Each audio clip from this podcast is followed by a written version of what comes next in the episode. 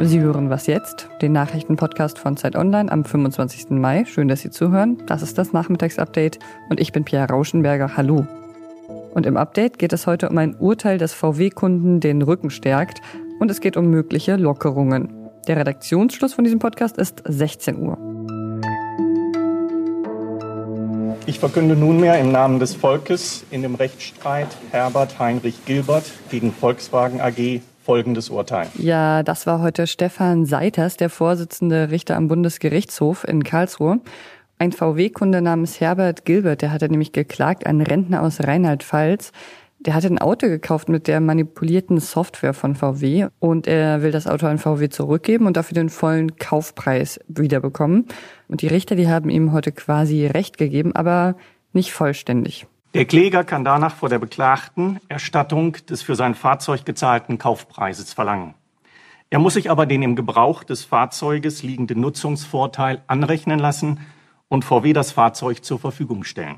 Einfach ausgedrückt bedeutet das, dass VW Schadensersatz zahlen muss, aber der Kläger bekommt eben nicht den vollen Kaufpreis zurück. Er ist ja zwischendurch auch Auto gefahren und alle Kilometer, die er seit seinem Kauf des Autos gefahren ist, die werden ihm von dem Schadensersatz abgezogen. Trotzdem ist das Urteil ein Erfolg für Kläger gegen VW, oder so wird es zumindest interpretiert. Also nicht nur für Herbert Gilbert, sondern auch für alle anderen Kläger, weil sich die Gerichte jetzt wohl an diesem Urteil vom Bundesgerichtshof orientieren werden. Laut VW gibt es noch rund 60.000 solcher Klagen, also eine ganze Menge. Und was ich auch noch interessant fand, wie die Richter ihr Urteil begründet haben. Wer in einer gegen die guten Sitten verstoßenden Weise einem anderen vorsätzlich Schaden zufügt, ist dem anderen zum Ersatz des Schadens verpflichtet. Sittenwidrig ist nach der üblichen juristischen Definition ein Verhalten, das nach seinem Gesamtcharakter, der durch umfassende Würdigung von Inhalt, Beweggrund und Zweck zu ermitteln ist, gegen das Anstandsgefühl aller billig und gerecht Denkenden verstößt.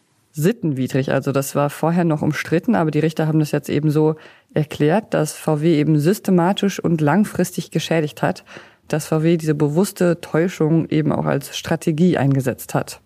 Tja, jetzt müssen sie vermutlich vielen weiteren Kunden Schadensersatz zahlen. Die nächsten Urteile stehen schon im Juli an.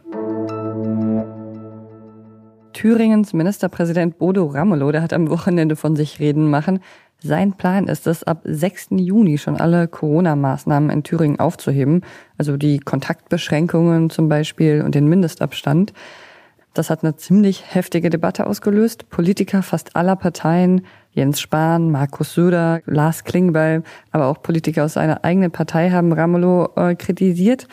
Christian Drosten, der Virologe, ist auch skeptisch, dass die Menschen wieder eigenverantwortlich handeln sollen. Im Deutschlandfunk hat er heute nochmal vor den Aerosolen gewarnt. Das sind diese kleinen, feinen Schwebeteilchen in der Luft, die auch immer wieder dazu führen, dass sich Menschen anstecken. Und wenn jetzt eben wie in Thüringen die Kontaktbeschränkungen aufgehoben werden und wieder viele Menschen sich gleichzeitig in Räumen aufhalten, dann könnte das eben gefährlich sein, wenn dann die Aerosole da ausgetauscht werden. Lüften hat Drosten deshalb heute als Tipp gegeben, sich mehr auf das Lüften und weniger auf das Wischen und Desinfizieren konzentrieren. Das hat er genau genommen gesagt. Und deutschlandweit sollen die Maßnahmen auch noch ein bisschen weitergehen. Nach Informationen der Presseagentur AFP sollen die Maßnahmen noch bis Juli verlängert werden. Es gibt die gemeinsame Zielsetzung, die die Bundeskanzlerin im Bundestag so ausgedrückt hat. Wir wollen die Fortschritte, die wir gemeinsam erreicht haben, nicht gefährden. Das sagt der Regierungssprecher Steffen Seibert heute. Also sowohl mutig als auch wachsam sein, sowohl zurückkehren an Arbeitsplätze, in Schulen, in Restaurants, in Sportvereine, aber eben auch gleichzeitig die Grundregeln weiter achten. Das ist die Haltung der Bundesregierung, in der sie mit, äh, über die sie immer wieder in Gesprächen mit, der, mit den Ländern ist. Nicht nur auf Eigenverantwortung, sondern auch auf Gebote vertrauen. Das ist wohl der Ansatz der Kanzlerin. Aber es soll auch Lockerungen geben. Bei privaten Zusammenkünften in geschlossenen Räumen und beim Aufenthalt in öffentlichen Räumen sollen sich bis zu zehn Menschen oder die Angehörigen zweier Haushalte treffen dürfen.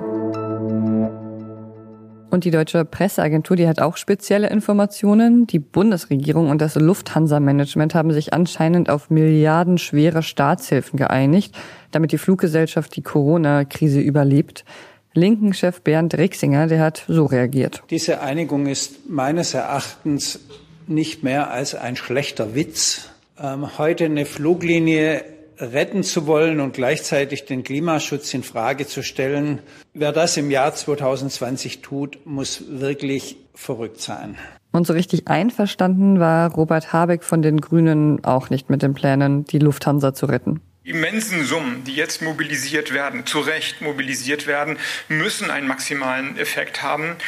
Und den ist die Bundesregierung gerade dabei zu verspielen. Bei Lufthansa haben wir schon gesehen, dass sie ohne ökologische Vorgaben Lufthansa helfen wollen. Anders als Frankreich, anders als Kanada, wo die Hilfe für die jeweiligen staatlichen, für die Unternehmen immer mit staatlichen Vorgaben kombiniert wurden. Endgültig klar ist die Sache noch nicht. Es gibt noch einige Gremien, die zustimmen müssen. Zum Beispiel auch der Lenkungsausschuss des staatlichen Wirtschaftsstabilisierungsfonds. Was noch? Und das ist heute eine gute Nachricht. So wenig Verkehrstote wie im März gab es seit 30 Jahren nicht, seit der Wiedervereinigung. Das Statistische Bundesamt hat heute gesagt, dass nach vorläufigen Daten zumindest 158 Menschen im März bei Verkehrsunfällen gestorben sind. Im Vergleich dazu, im März 2019 waren es 234. Und das Bundesamt führt es eben auch darauf zurück, dass es weniger Autos gibt, weniger Verkehrsaufkommen durch die Corona-Pandemie. Tja, die Leute fahren eben mehr Fahrrad. Es gibt ja auch diese Pop-up-Bike-Lanes jetzt, die ich sehr gerne nutze. Also ich finde, überhaupt wird viel mehr andere alternative Mobilität genutzt. Ich sehe viele, viel mehr Leute auf Inline-Skates, auf Rollern, auf Skateboards. Sogar neulich im Park habe ich einen Hund gesehen, der auf einem Skateboard gefahren ist. Wenn der Hund das kann, auf alternative Mobilität umzusteigen, dann können wir das, würde ich sagen, auch. Das war's mit Was jetzt für heute. Mehr von uns hören Sie dann morgen wieder, wenn Sie mögen. Und wenn Sie uns zwischendurch mal schreiben mögen, dann machen Sie das gerne an wasjetzt.zeit.de. Ich bin Pia Rauschenberger. Machen Sie es gut. Und das mit diesem Hund auf dem Skateboard, der hat wirklich selbst angeschoben und stand wirklich mit allen vier Pfoten auf dem Skateboard und ist so durch den Park gefahren. Habe ich auf jeden Fall noch nie gesehen und ähm, wenn ich ihn das nächste Mal sehe, dann mache ich Ihnen auch ein ordentliches Video davon.